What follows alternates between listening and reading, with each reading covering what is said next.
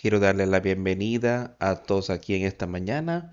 Vamos a empezar el servicio cantando el niño 301, Mi fe te admira. Número 301.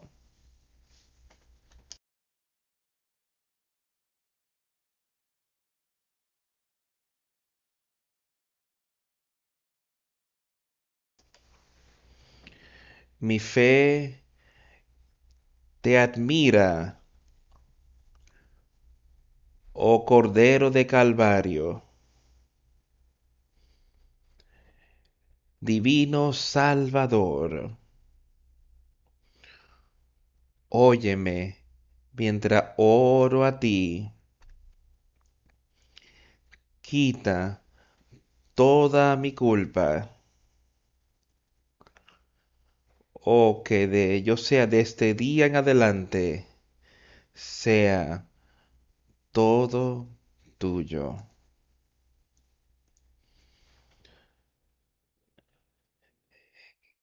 Que tu rica gracia pueda impartirle fortaleza a mi corazón que desmaya, que inspire mi celo. Mientras Cristo murió por mí,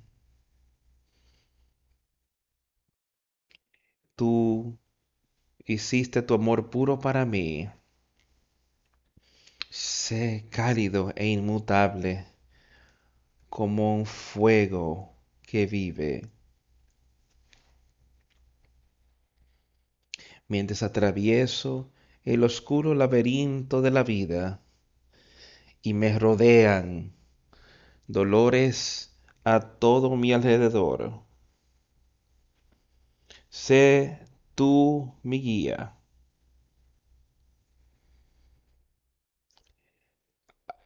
veo que la tiniebla se convierte en día y tú secas mis lágrimas. O que nunca que yo deje, nunca dejes que yo me desvíe.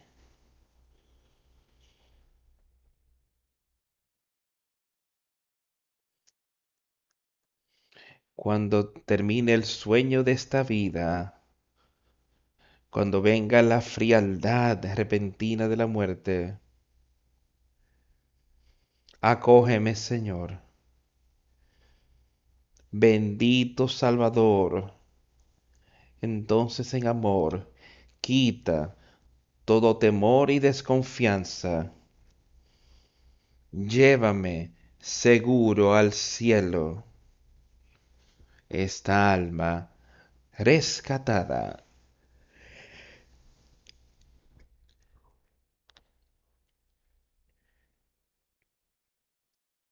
Mi fe te admira, a ti, a Jesucristo, a Dios el Padre.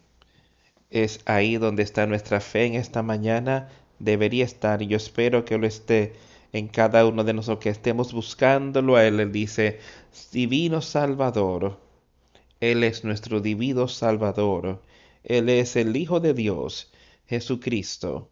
Ahora, escúchame mientras oro, quita toda mi culpa eso es lo que nos ha prometido, que si vamos a Él y le oramos a Él, si recurrimos a Él, dice que Él quitará todos nuestros pecados, toda nuestra culpa, o que en este día yo sea totalmente tuyo.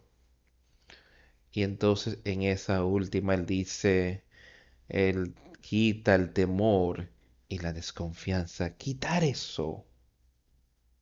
Temor. El temor a la muerte por haber estado, temor de estar perdido, de desconfianza, de, tener que poner nuestra plena fe y confianza en Jesucristo. Él dice, quite la desconfianza, o llévame seguro al cielo, como un alma rescatada, un alma salva, poniendo nuestra fe y confianza en Jesucristo nuestro Señor. Seamos uno con Él en esta mañana. Poner nuestra fe ahí y miremos a Él.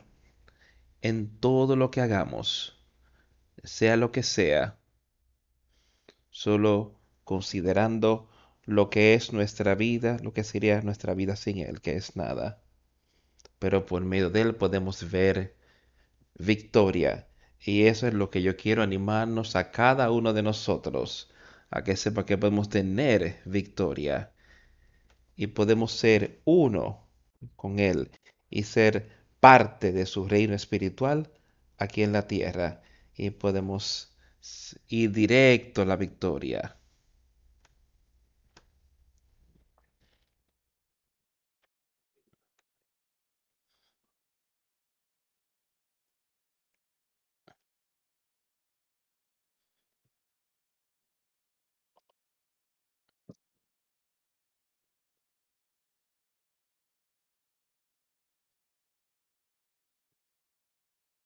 Acompáñeme por favor a Lucas. Quiero leer de una porción de Lucas acá. Esto es en el capítulo 10 de Lucas.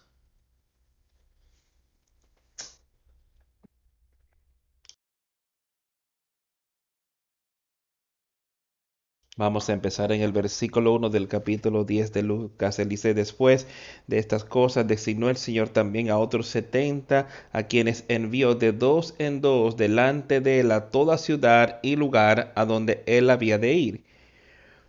Y les decía, la mies a la verdad es mucha, mas los obreros pocos. Por tanto, rogad al Señor de la mies que envíe obreros a su mies. Ahora estas dos cosas que yo entiendo que tenemos que estar considerando y pensando. Que esto podría ser algo que nosotros no hemos hecho lo suficiente en la historia de esta iglesia. Es enviando obreros a donde está la cosecha, a donde la gente está en necesidad de ayuda espiritual. Y esto puede estar en nuestra misma comunidad, puede estar aquí mismo, puede estar en todo el mundo en lo que está. Estos 70 a quienes él envió, que, a quienes Jesucristo enviaba, no iban distancias extremas, pero yo entiendo que decía que iba a ir a cada ciudad y lugar a donde él mismo iría. Y si miras atrás y miras en la historia con lo que hizo Cristo, él estuvo ahí, en una área, estuvo en un área bastante pequeña, no era una pequeña comunidad, pero tampoco fue un área grandísima, vasta, que era, donde cubre varias naciones, una buena parte del mundo. Pablo sí cubrió muchas naciones en sus viajes misioneros y viajó a lo largo y a lo ancho en aquel tiempo. Con los medios que tenían para viajar en aquel tiempo, hubiese sido una tremenda cantidad, situación, pero estas son algunas de las cosas y le dio este mandamiento, él escogió a estos 70 hombres y quería que fuera y que fueran a predicar y poniendo delante su palabra ya que él estaría yendo a esas ciudades personalmente, él dice, vayan, porque aquí os envío eh, como ovejas entre lobos y recuerdan esas cosas, ahora los voy a enviar ahí como oveja pero llena del Espíritu Santo, pero estarás yendo entre lobos, entre incrédulos, entre personas que quizás quieran hacerte daño eh, por hablar o enseñar la palabra de Dios. Él dice que no lleven ni cartera, ni, ni alforja, ni calzado, ni nadie saludéis por el camino. Y estas son cosas que él les había dicho que él quería decir. ¿Y por qué él les dijo que no portara las cosas de este mundo con ellos? Porque él quería que ellos tuvieran plena fe y confianza en él que Él les suministrara todo lo que necesitaran, que les supliría sus palabras, sus necesidades, ir y predicar la palabra que yo estaré viniendo más tarde. Ve y habla con estas personas y déjenles saber lo que está ocurriendo aquí en la tierra. No lleven ni alforja ni casado y no saluden a nadie en el camino. No miren a las personas allí y tenga respeto por ciertas personas solo por quienes eran. O sea, ustedes tienen que ir a donde sea que yo los envíe predicando la palabra sencilla, pura y gratuitamente. Y al, no entréis a casa de nadie. Y si hubiera, si hubiera alguien allí, en cualquier caso donde entréis, primeramente decir así, pase a esta casa, y si hubiera allí algún hijo de paz, vuestra paz reposará sobre él, y si no, se volverá a vosotros paz sea a esta casa. ve ahí e enséñales y velos y deja que el Espíritu de Dios los enseñe. Ustedes entren ahí enseñando la verdad y dejen que el Espíritu entonces pueda mostrarles si la gente allí están aceptándolo y si están aceptándolo es bueno y la pase a esta casa. Si pasa, será sobre ello. El Espíritu se posará sobre esa casa. Y el conocimiento de Dios estará ahí para que ellos entiendan y sepan. Y si no, será volverá a ustedes. Y posad en aquella misma casa, comiendo y bebiendo lo que os den, porque el obrero es digno de su salario. No os paséis de casa en casa. O sea, vayan, Él les dio respuestas específicas a respuestas que ellos pueden tener. Les acaba de decir ahí mismo de frente cómo habrían de ir y lo que habrían de enseñar y cómo enseñarlo. Y solo ir y deja eso de lo que tú trabajas, tomando y bebiendo tantas cosas, toma lo que te den, porque el obrero es digno de su salario. No vayas, no paséis de casa en casa, pero permanezcan ahí enseñen y prediquen su palabra. En cualquier ciudad donde entréis y os reciban, comer lo que os pongan delante, y sanad a los enfermos que en ella haya, y decidles, se ha acercado a vosotros el reino de Dios. El reino de Dios había llegado a esos lugares allí, esas ciudades. Jesucristo estaba ahí y Él es el reino de Dios. Él iba a llegar a estas ciudades y estos hombres allí les había dicho que entraran, les había dado poder especial para poder ir y sanar a los enfermos. entonces, para decirles que el reino de Dios viene hacia ustedes, así fue como pudimos sanar a los enfermos, dice él, es por el poder de Dios pero en las ciudades que entréis y no os reciban, saliendo por sus calles, decid. Aún el polvo de vuestra ciudad que se ha pegado a nosotros pies, lo sacudimos contra vosotros, pero esto saber que, que el reino de Dios se ha acercado a vosotros. O sea, prediquen, enseñen, vayan y adviértenle a la gente de lo que está a punto de ocurrir, lo que está ocurriendo. Pero dice, si rechazan tu palabra, y se ve y sacude hasta el polvo que se te quedará en ti contra ellos.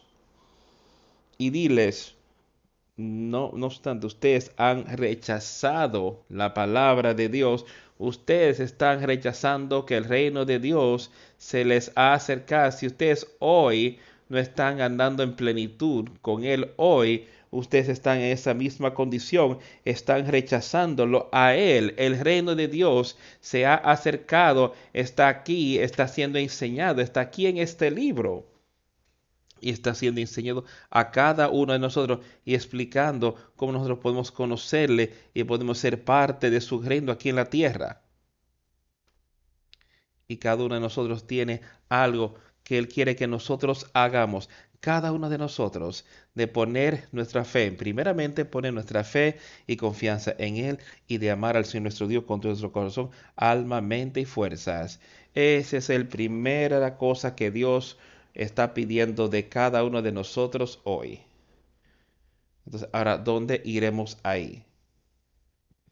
Nosotros lo pondremos en sus manos si estamos andando bien con Él y daremos que Él nos dirija una vez recibimos ese nuevo espíritu, una vez recibimos ese Espíritu Santo, ese nuevo nacimiento. Entonces dejemos que Él sea aquel que nos dirija en cada cosa, lo que sea, para llevarnos a la eternidad. Pero hay de aquellos, así, ay, perdón, salté un versículo ahí. Pero os digo a ustedes, que será más tolerable en el día de Sodoma que para esa ciudad. Ay de ti, Corazín, ay de ti, Bethsaida, que si en Tiro y en Sidón se hubieran hecho los milagros que se han hecho en vosotras, tiempo a que sentadas en silicio y ceniza se habrían arrepentido. Por tanto, en el juicio será más tolerable para el castigo para Tiro y Sidón que para vosotras. Aquellos que yo entiendo que tenían la palabra de Jesucristo y la oportunidad de tener ese nuevo nacimiento y rechazaron esas cosas, yo creo que ellos sufrirán más, así como él está diciendo aquí de aquellos aquí en Sodoma y Gomorra, aquellos que no tenían esa oportunidad de oír y conocer acerca de Jesucristo, pero no estaban viviendo conforme a Dios. Pues yo creo que estos que rechazaron a Jesucristo, rechazaron su palabra, que ellos estarán en esa primera resurrección y serán resucitados hacia el infierno. La primera resurrección, los justos estarán ahí con Jesucristo por mil años. Y los injustos, los incrédulos, aquellos que rechazaron la palabra de Jesucristo, yo creo que ellos estarán irán mil años antes que los demás. Yo creo que eso es de lo que le está hablando aquí, que será más tolerable para ellos en el día del juicio que lo será para aquellos que rechazaron la palabra de Jesucristo. Rechazaron al Hijo de Dios aquí en la tierra. Pero será más tolerable para Tiro y Sidón en el juicio que para ustedes y tú, Capernaum, que hasta los cielos eres levantada, hasta el Hades serás abatida. El que a vosotros oye, a mí me oye, y el que a vosotros desecha, a mí me desecha, y el que me desecha a mí, desecha al que me envió. Es bien claro aquí de lo que él está hablando aquí, lo deja bien claro y tú, Capernaum, que hasta los cielos eres levantada, dice aquí, exaltada en su propia mente, dice que será abatida hasta el Hades. Y después él dice que aquel que los oye ustedes, aquellos que oyen a sus siervos, aquellos a quien él ha ordenado para ir y predicar, para enseñar su palabra, de que si oyes a él, dice, me oyes a mí no estás rechazando a Jesucristo. Y aquel que os desecha, desecha al que me envió. Si rechazamos su ungido aquí, quienes sean aquí en la tierra, si rechazamos la palabra de Dios, sea de quien Él haya ordenado para hablar esas palabras, Él dice que ustedes están rechazándolo a Él, están despreciándolo a Él y el que me desecha a mí, si lo rechazamos y despreciamos a Jesucristo y lo que él hizo, dice, tú estás rechazando y despreciando a Dios el Padre, aquel que lo envió aquí en la tierra. Y yo no creo que haya nadie aquí hoy que quiera estar en esa condición. Que, que abiertamente estemos despreciando y abiertamente rechazando a Jesucristo. Ese es el caso en nuestra vida, pero si no, estamos andando 100% plenamente hemos puesto nuestra plena fe y confianza en Jesucristo, entonces estamos rechazándolo a Él. Estamos despreciando su palabra. El que a vosotros oye, a mí me oye. Y eso es lo que yo quiero poder decir hoy, de oír su palabra, de donde sea que venga, si viene de sus ungidos aquí en la tierra, en nuestro tiempo, él había ungido a estas personas aquí con el Espíritu para ir y predicar y enseñar. Él tiene eso hoy. Y donde sea que eso sea, yo quiero estar en la capacidad de oídos para oír. Yo quiero estar en la capacidad de saber que la palabra viene de Dios el Padre por medio de su Hijo Jesucristo. Y en ese sentido, respetar y respetar su palabra de la forma en la que venga. Volvieron los setenta con gozo, diciendo, Señor, aún los demonios se nos sujetan en tu nombre. Ahora piensa, aquí ellos salieron, los envió con estas instrucciones, ellos salieron y regresaron. Y realmente estaban emocionados sobre las cosas.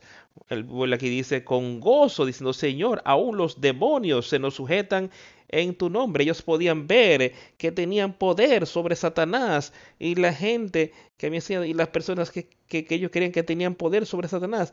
Y eso es lo que yo quiero ver en cada uno de nosotros hoy aquí. Que estemos en la capacidad de saber y tener ese poder, esa confianza de que puedes vencer a Satanás, que él no tendría poder sobre ti en lo absoluto. Tú puedes echarlo fuera a él. Él es engañoso y Él estará ahí. Piénsalo. Jesucristo saliendo de del inmediatamente Satanás lo tentó, pero en tres ocasiones ahí Él estaba listo.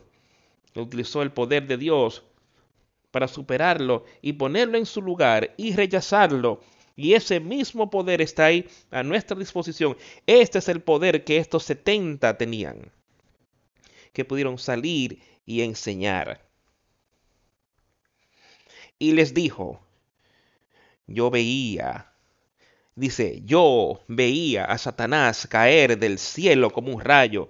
Y yo creo que ahí él podía ver que cuando él salía de ese desierto, él vio el poder y él vio como Satanás fue tan rápido y tan y rápido y así como ese rayo sale, que Satanás está bien para tratar de tentarlo.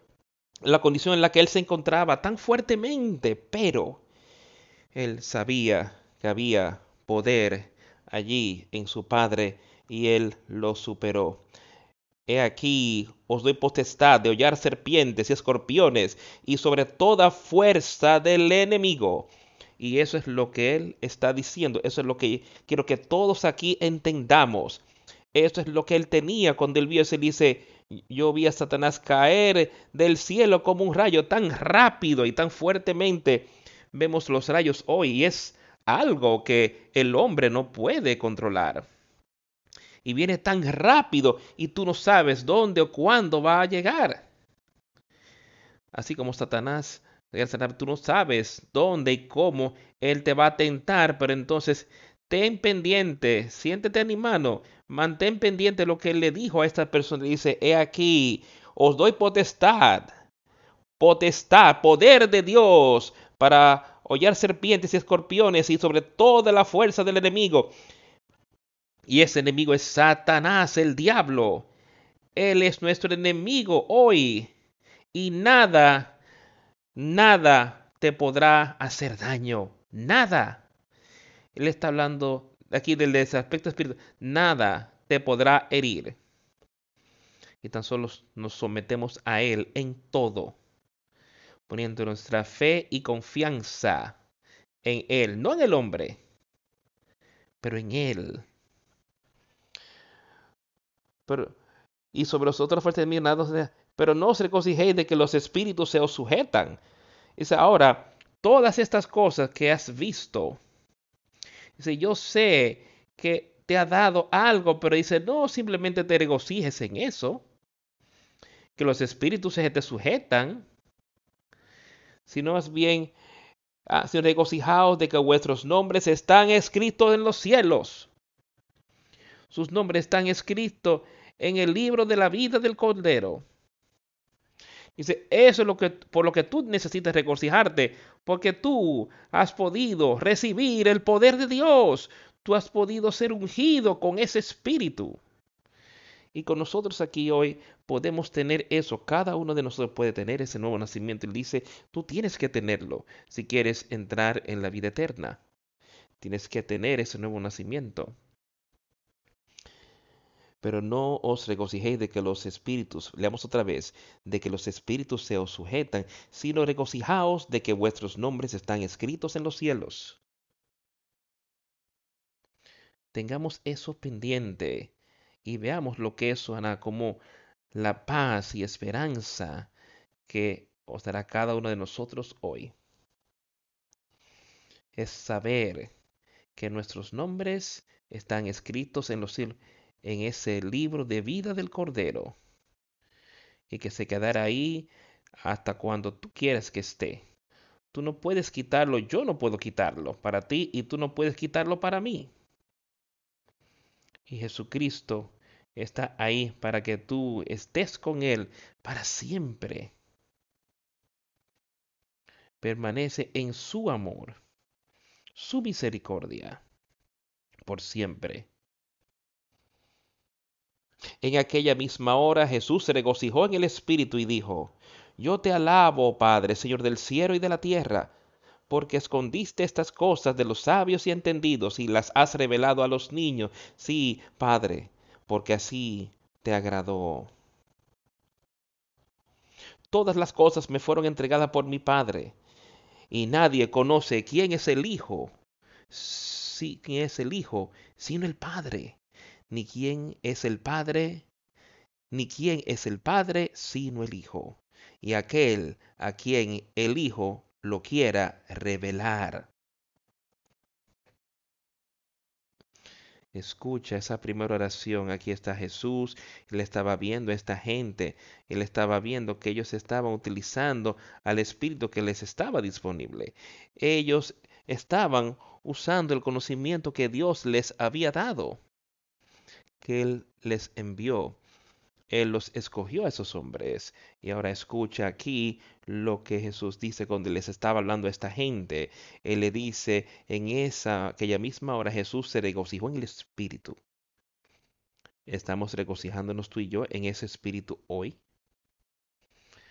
Sabemos que estamos llenos de ese Espíritu y no estamos regocijando en Él. No estamos desechándolo no siendo engañados, sino regocijándonos en el Espíritu, así como estaba Jesús. Y mira lo que él dijo. Él dice, yo te alabo, oh Padre. Fue directo a su Padre, dándole gracias a él por lo que él había podido hacer por medio de él en estos hombres y estos hombres ayudando a otros donde pudiera haber sido en esas ciudades.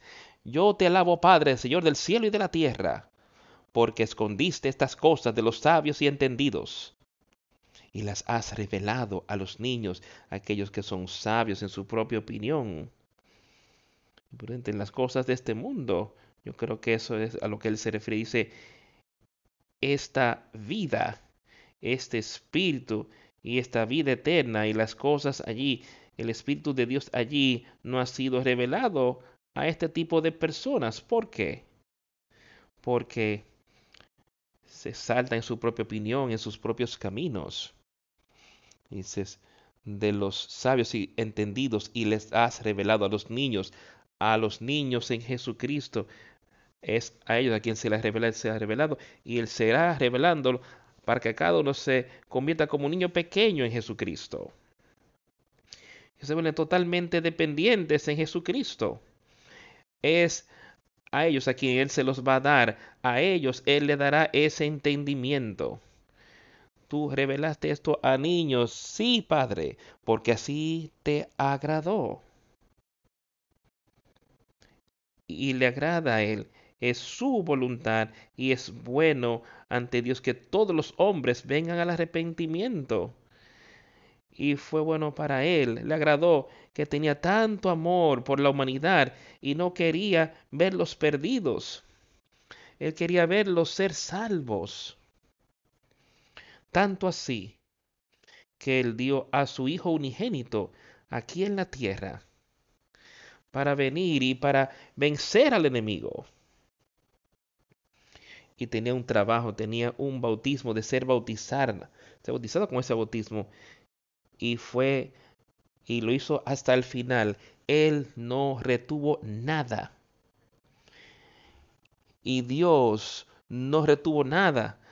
Él no evitó nada y Dios no evitó nada de su poder, de Jesucristo. Y venció a Satanás para ti y para mí. Él lo venció. Vuelve a ese versículo y dice, aquí os doy potestad para hollar serpientes y escorpiones y sobre toda la potestad del enemigo. Y nada os dañará. Esa es una promesa de Jesucristo. Créela. Acéptala. y sé uno con Él.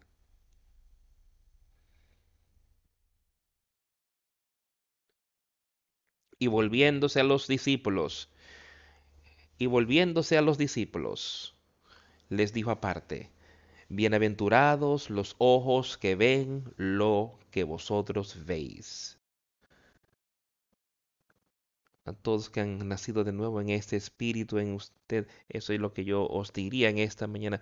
Bienaventurados son los ojos que ven las cosas que ustedes ven hoy, pueden ver espiritualmente y saber y entender a lo que Él se está refiriendo aquí hoy porque os digo que muchos profetas y reyes desearon ver lo que vosotros veis y no lo vieron, y oír lo que oís y no lo oyeron.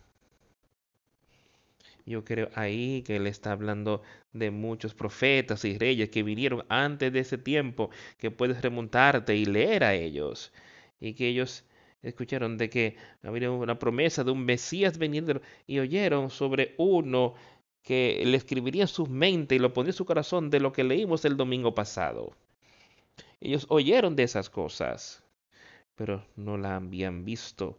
Y estos hombres aquí pudieron ver esto suceder ahí con sus propios ojos, de cómo el poder de Dios podía vencer a Satanás. Ellos podían ir y sanar a los enfermos y echar fuera demonios pero había uno, uno de los doce, no que hubiese sido parte de este grupo, pero hizo lo mismo básico en otro tiempo ahí con los doce. Le dijo que salieran, le dijo cómo hacerlo. Pero había uno de esos doce que se fue. Estaba leyendo esto recientemente de cuán triste eso puede ser.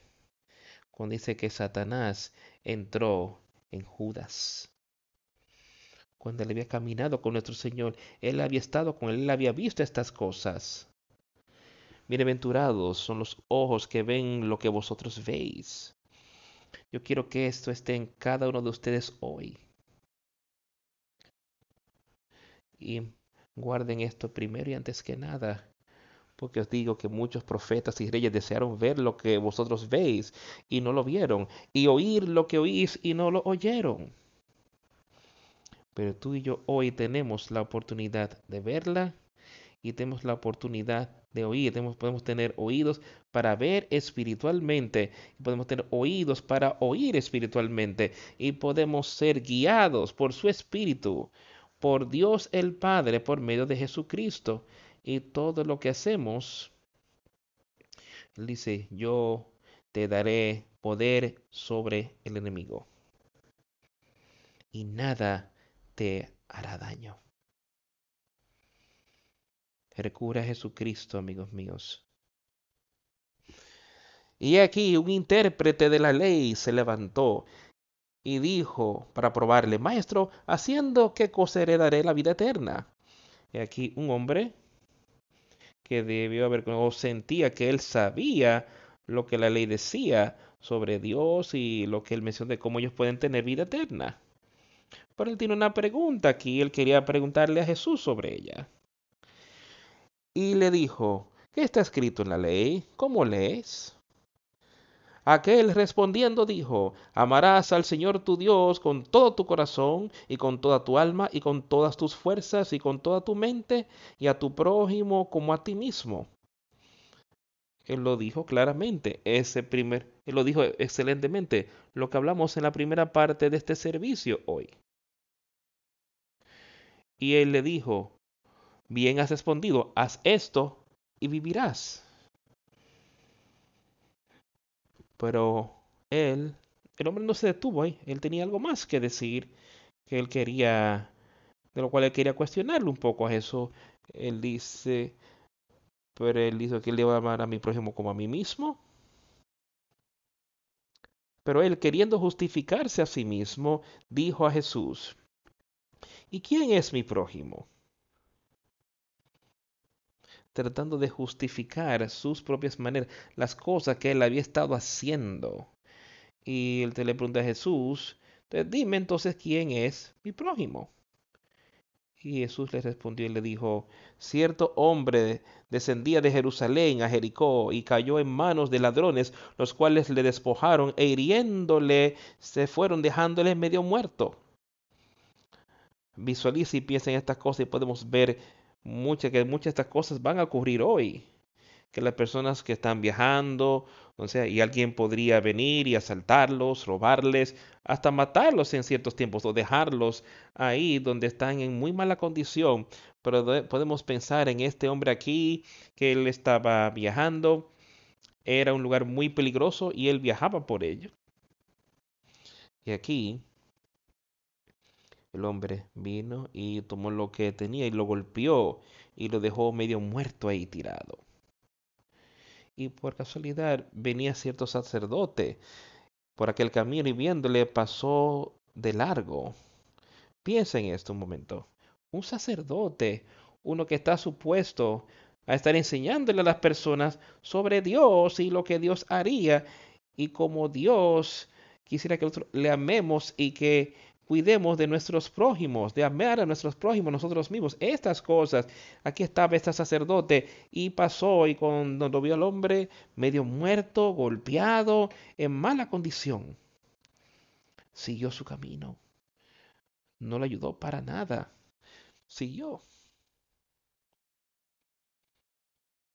Asimismo, un levita, llegando cerca de aquel lugar y viéndole, pasó de largo otro hombre que estaba supuesto a trabajar con los sacerdotes y tenía ciertos deberes. Porque parece que aquel día los levitas hacían esto. Pero él no tuvo compasión del hombre. Él lo miró y siguió. Pero un samaritano que iba de camino vino cerca de él y viéndole fue movido, o sea, cuando lo vio, fue movido a misericordia. Y aquí un samaritano, unos a quienes los judíos veían con desdén. No querían tener nada que ver con ellos en absoluto. Ellos eran despreciados. Pero este hombre vio a este hombre que había sido golpeado y le robaron. Y se sintió, ¿qué puedo hacer por él? Y aquí hoy yo pienso en, pienso en alguien a quien tú podrías ver a quien Satanás ha golpeado y le ha robado y lo ha dejado medio muerto espiritualmente.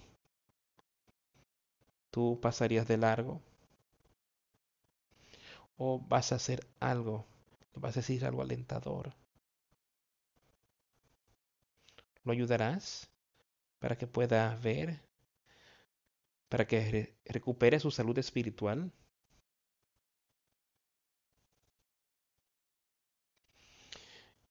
Pero un samaritano que iba de camino vino cerca de él y viéndole fue movido a misericordia.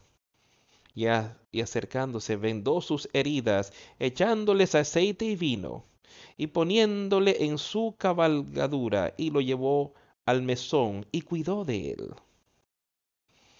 Él cuidó de él de manera natural. Yo solo mía seguir pensando en esta parte espiritual. Cuando ves a alguien en esa condición, Él no vino y le dijo, ¿por qué estás en esta condición? ¿Por qué saliste en esta área peligrosa? Como si Él no hizo eso, Él no le reprochó. Él simplemente vino a Él con amor. ¿Y qué puedo hacer? Y le dio las cosas que necesitaba le puso aceite y vinagre y lo puso sobre su propia cabalgadura y lo llevó a un mesón a donde podía descansar, a un lugar seguro. Lo sacó del peligro de Satanás. Eso es lo que quisiera espiritualmente. Lo sacó de esa condición peligrosa. Y pudo entonces, se cuidó de él, lo ayudó otro día al partir sacó dos denarios y los dio al mesonero. Y le dijo, cuídamele. Y todo lo que gastes de más, yo te lo pagaré cuando regrese.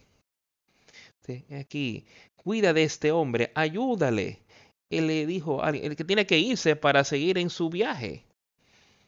Pues él estaba ahí, lo había ayudado y le dijo, he aquí, al mesonero, caballero, usted tiene la capacidad de ayudar a este hombre.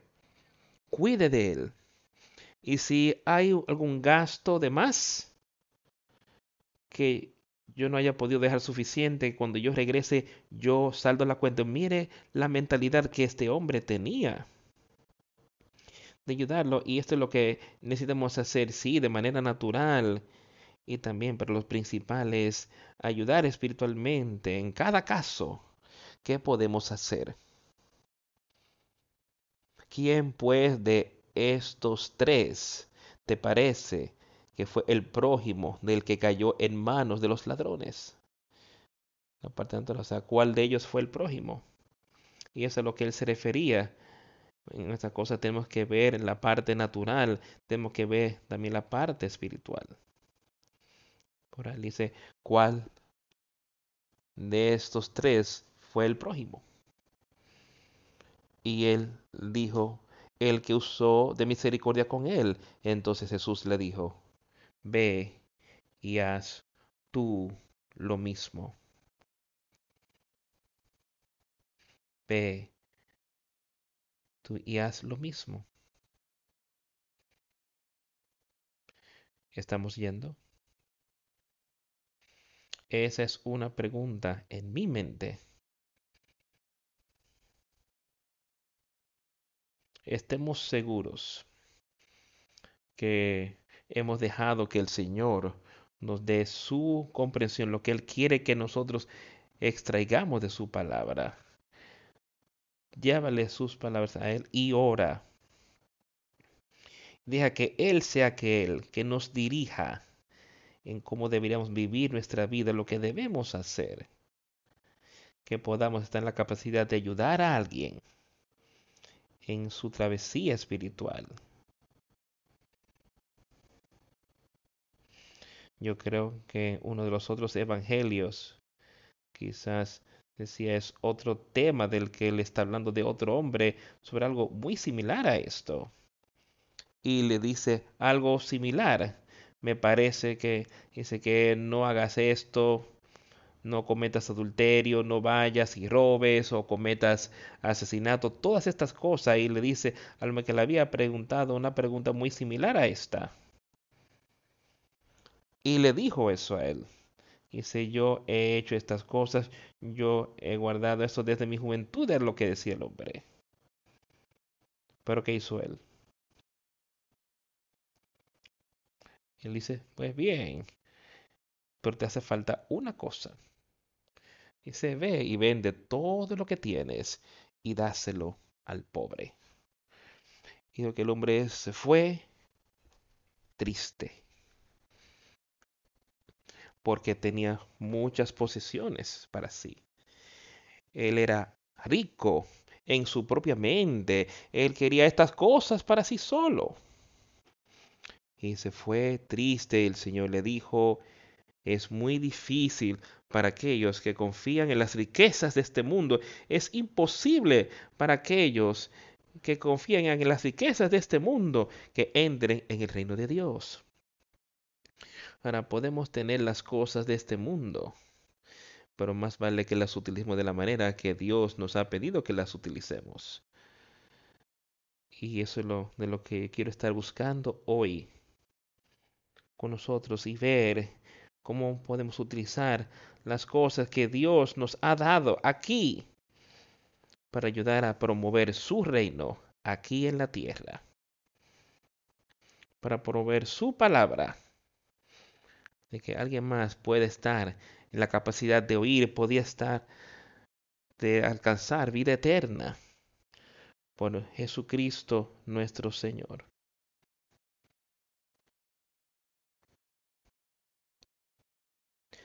Aconteció que yendo de camino entró en una aldea y una mujer llamada Marta le recibió en su casa. Esta tiene una hermana que se llamaba María, la cual, sentándose a los pies de Jesús, oía su palabra. Pero Marta se preocupaba con muchos quehaceres. Y acercándose dijo, Señor, ¿no te da cuidado que mi hermana me deje servir sola? Dile pues que me ayude.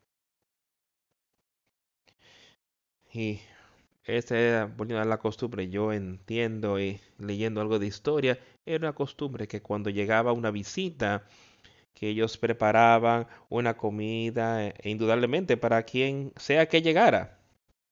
Y aquí Marta estaba muy preocupada de ese tipo de cosas. Jesucristo había llegado a su casa, él había entrado al lugar donde ella vivía. Y su mente, ella que realmente quería hacer todo lo que ella podía, siguiendo la tradición de las cosas que ocurrían ahí en esa aldea, o siguiendo las tradiciones, las cosas que a las que ellos habían estado acostumbrados. Y ella lo recibió allí, ven, pasa. Y ella tenía una hermana, María, que vivían juntas. ¿Y qué hizo María? Marta estaba ocupada tratando de preparar todo para que pudiesen compartir una comida, ella quería tener todo listo de tal y tal manera pero María se sentó a los pies de Jesús. Ella quería oír las palabras que él tenía. Y Marta miraba, ella sabía que yo creo que Jesús era un amigo. Jesús probablemente ya había estado antes. Estoy seguro que él las había visitado muchas veces antes. Y Marta ahí, preocupada sobre esas cosas, y simplemente fue a Jesús. Y le dijo, Señor, ¿No te da cuidado que mi hermana me deje servir sola? Dile pues que me ayude. Yo necesito ayuda. Ella fue a donde un amigo ahí. Señor, dile a mi hermana que venga y que me ayude con estas cosas naturales. Yo tengo mucho que hacer. Respondiendo Jesús, le dijo, Marta, Marta, afanada y turbada estás con muchas cosas. Tú estás preocupada y afanada sobre todo tipo de cosas aquí naturalmente. Pero solo una cosa es necesaria. Y María ha escogido la buena parte, la cual no le será quitada. Ahora, eso no significa en absoluto que nosotros debemos tratar de cuidar de las cosas naturales aquí en la tierra. Deberíamos, deberíamos ser muy edificantes en nuestras vidas. En todas las cosas que hacemos de manera natural deberíamos hacer lo mejor que podemos. Pero nunca debemos dejar que esto venga primero en nuestra vida. A veces necesitamos simplemente dar un paso atrás y no a veces, es siempre, todos los días tenemos que dar un paso atrás y poner a Jesucristo primero. Dice, yo entonces cuidaré de todas estas otras cosas. Dice, e, ellos te tendrán añadidas. Esta vieja carne el hombre trata de estorbar. Eso es lo que estaba estorbando ahí a Marta. Pero una cosa es necesaria en nuestra vida aquí. Si no aceptamos eso y no tenemos esta conexión con Jesucristo, nuestra vida completa es nada. Nuestra vida completa se ha perdido. Y que hemos ganado nada. Si no lo ponemos a Él primero. En todo lo que hacemos, Marta, Marta, es afanada está sobre muchas cosas. Estás en nuestras vidas hoy. No deje que Satanás te de, de, No deje que Satanás diga que tú no puedes hacer estas cosas, que tú no puedes vencerlo. ¿Qué leímos? Dice que os doy la potestad sobre el enemigo. Úsalo. Ten fe en él. Pero una cosa, solo una cosa es necesaria y María ha escogido la buena parte. Escoge esa buena parte primero sobre todas las cosas. Dice, la cual no le será quitada, no le será quitada. Y tú escoges eso, está ahí para ti siempre y cuando lo quieras, está ahí. Escoge esa buena parte y sé uno con nuestro Señor y Salvador Jesucristo. Y, y, así verías, verás victoria. Eso es lo que cada uno de nosotros quiere ver. No hay nadie aquí Estoy seguro que no hay nadie que quiere decir, yo no quiero ver victoria en Dios. No hay nadie aquí que diría, yo quiero ir al infierno. Pero diremos que yo quiero ver victoria en Jesucristo, yo quiero aceptarlo a Él totalmente. Y darlo todo por el todo. Y escoger esa una cosa que es necesaria. Eso es lo que debemos hacer, debemos poner eso primero en nuestras vidas. Quiero leer un poco en el día de hoy. En Eclesiastes. Estaba leyendo allí recientemente.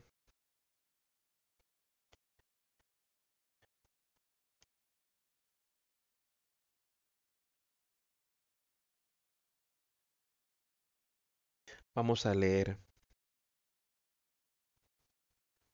Este es un capítulo bastante breve. El capítulo 12. Vamos a leer allí.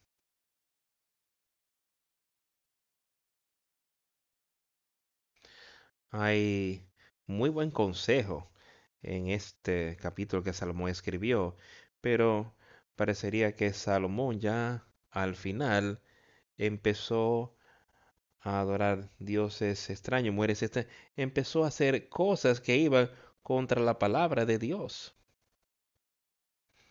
Su condición ahora está entre él y Dios. Acuérdate de tu Creador en los días de tu juventud, antes que vengan los días malos y lleguen los años de los cuales digas, no tengo en ellos contentamiento. Acuérdate de tu Creador en los días de tu juventud. Cual sea parte de tu vida, acuérdate de tu Creador, de Dios el Padre. Y no pongamos demasiado énfasis en nosotros mismos. Mientras antes que se oscurezca el sol la luz y la luna y las estrellas y vuelven las nubes tras la lluvia.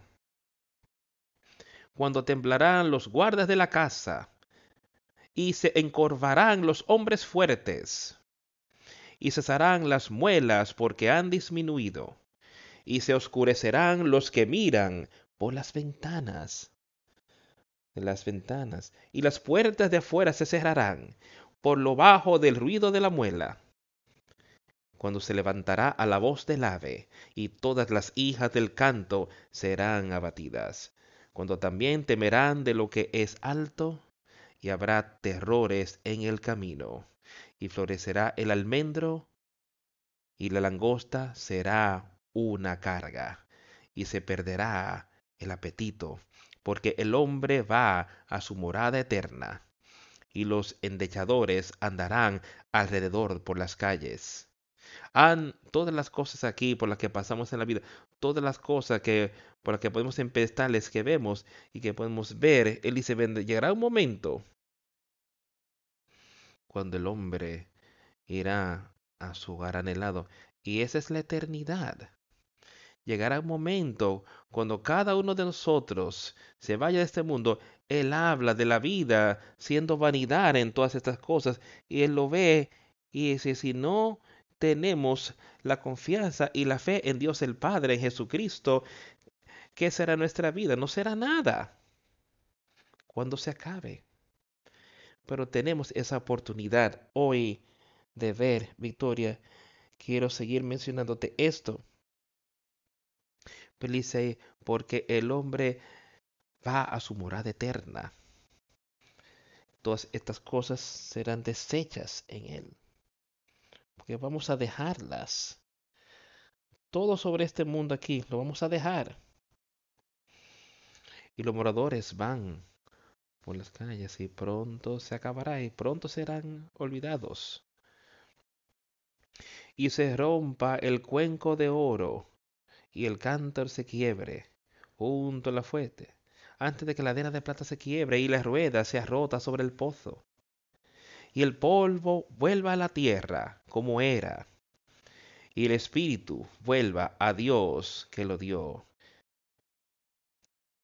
Que este cuerpo, este cuerpo morirá, que este cuerpo natural volverá a la tierra, volverá al polvo, Así de insignificante es este cuerpo.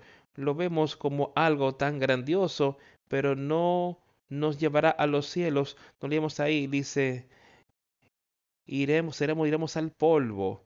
Y él dice allí que así como el polvo vuelva a la tierra como era, y el espíritu vuelva a Dios que lo dio.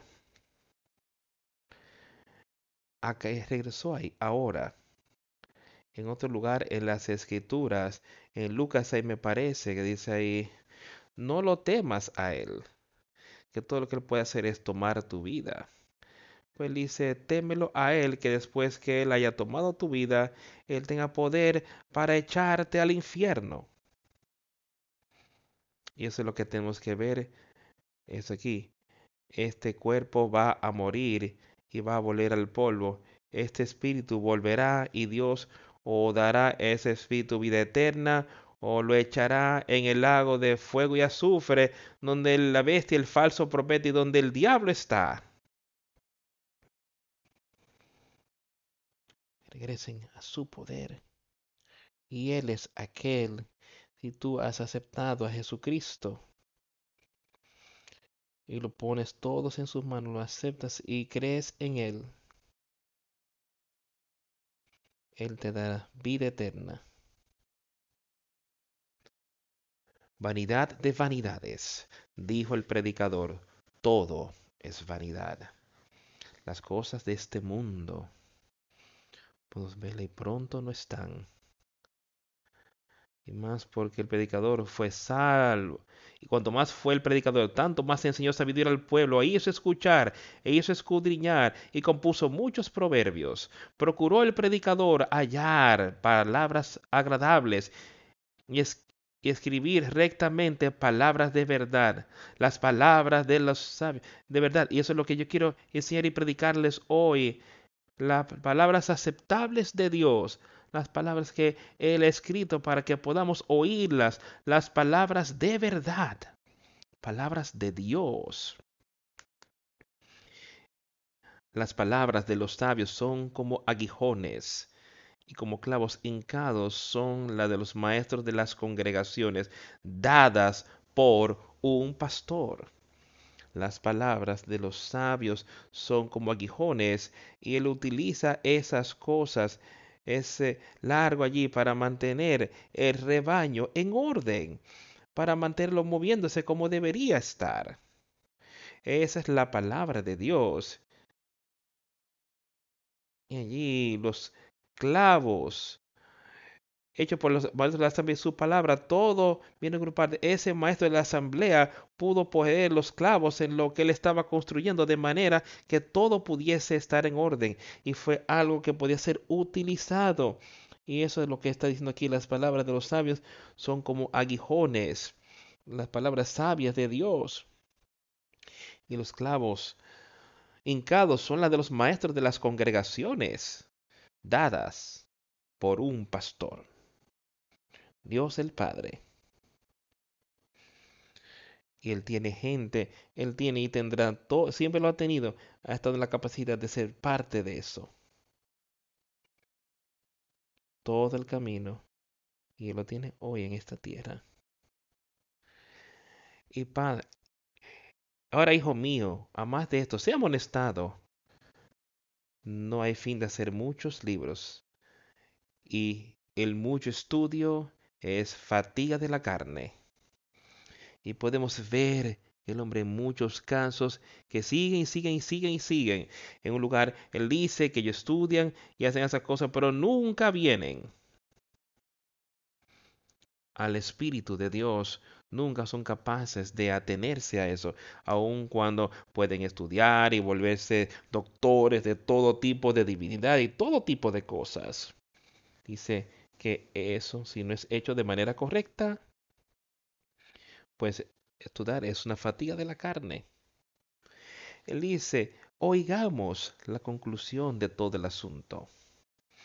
Ahora escucha con cuidado. Dice, debemos oír la conclusión de todo el asunto.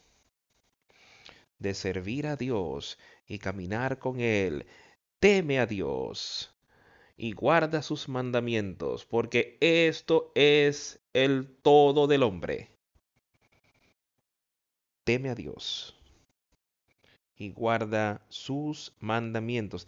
Eso es de lo que hemos estado hablando, de esto leímos hoy.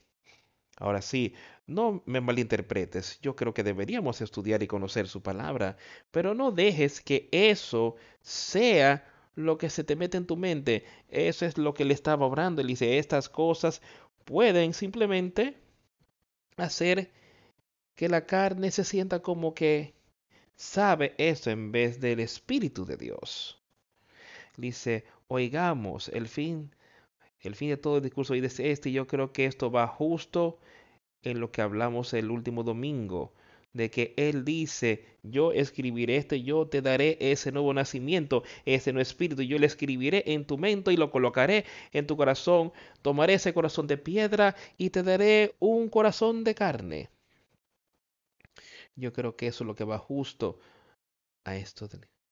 Oigamos la conclusión de todo el asunto, el fin de todo el discurso oído es este, óyelo. Teme a Dios y guarda sus mandamientos, porque esto es el todo del hombre. Ese es tu deber, ese es mi deber. De guardar su palabra, porque Dios traerá toda obra juicio, juntamente con toda cosa encubierta, sea buena o sea.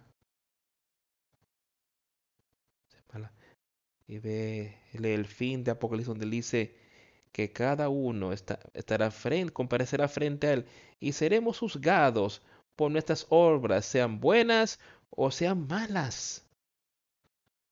Y eso solo puede venir de una manera. Si es buena, es porque aceptaste a Jesucristo y es el está el Espíritu de Santo que está en ti que lo hace. No son tus obras, no es mi obra, sino es su obra en ti. Pero si es mala, es el espíritu de Satanás. Y nada entrará en el reino de los cielos que esté manchado con pecado. Su palabra, su obra, se ha estado haciendo en la tierra ya por seis mil años. Y ha sido una buena obra, todo el de principio a fin. Ha habido personas que lo han aceptado desde el principio hasta el fin. Ha habido personas que la rechazaron desde el principio hasta el final también. Seamos un pueblo hoy que lo acepta a Él. Y del todo por el todo. Y es uno con su pueblo. Aquí en la tierra. Para ser uno con Jesucristo y entiende esa sola cosa que es necesaria. Escoge esa cosa que es necesaria. Jesucristo sobre todas las cosas. Y nosotros veremos victoria.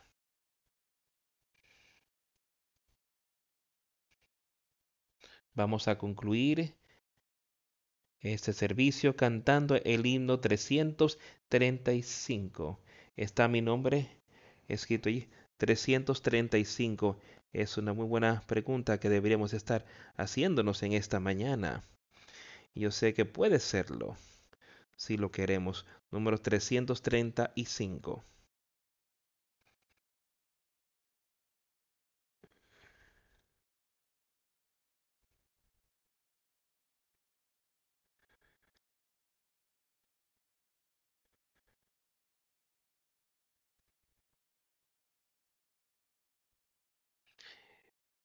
No importan las riquezas, ni el, la plata ni el oro. Mi tesoro está en los cielos para yo poder entrar en el rebaño. En el libro de tu reino, con sus páginas ahí. Dime, oh Jesús, mi Salvador, ¿está mi nombre escrito allí? ¿Está mi nombre escrito ahí?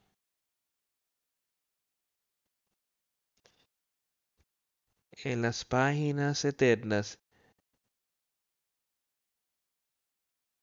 Si en el libro de tu pueblo está mi escrito allí,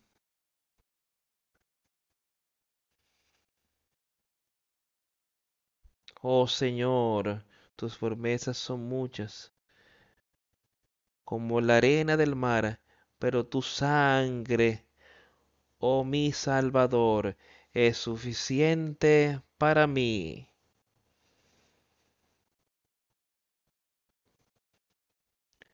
Oh, lo que mi Padre ha escrito,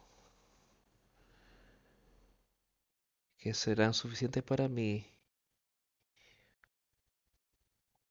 Oh, los, que los pecados sean como el rojo carmesí, los haré blancos como la nieve. Está mi nombre escrito allí en las páginas hermosas en el libro de tu reino está mi nombre escrito allí. Oh, esa hermosa ciudad con sus mansiones de luz, con, con sus seres gloriosos en ropas puras blancas, donde no llegará nada malo para dañar lo que es perfecto, lo que es bello, donde los ángeles están mirando. Está mi nombre escrito allí. Está mi nombre escrito allí en las páginas que son hermosas en el libro de tu reino. Está mi nombre escrito allí.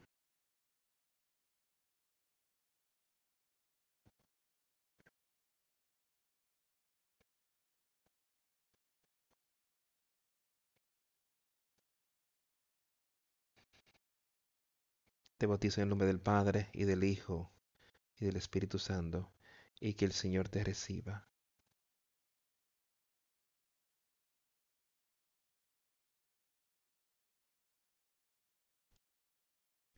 Esa canción nos dice mucho.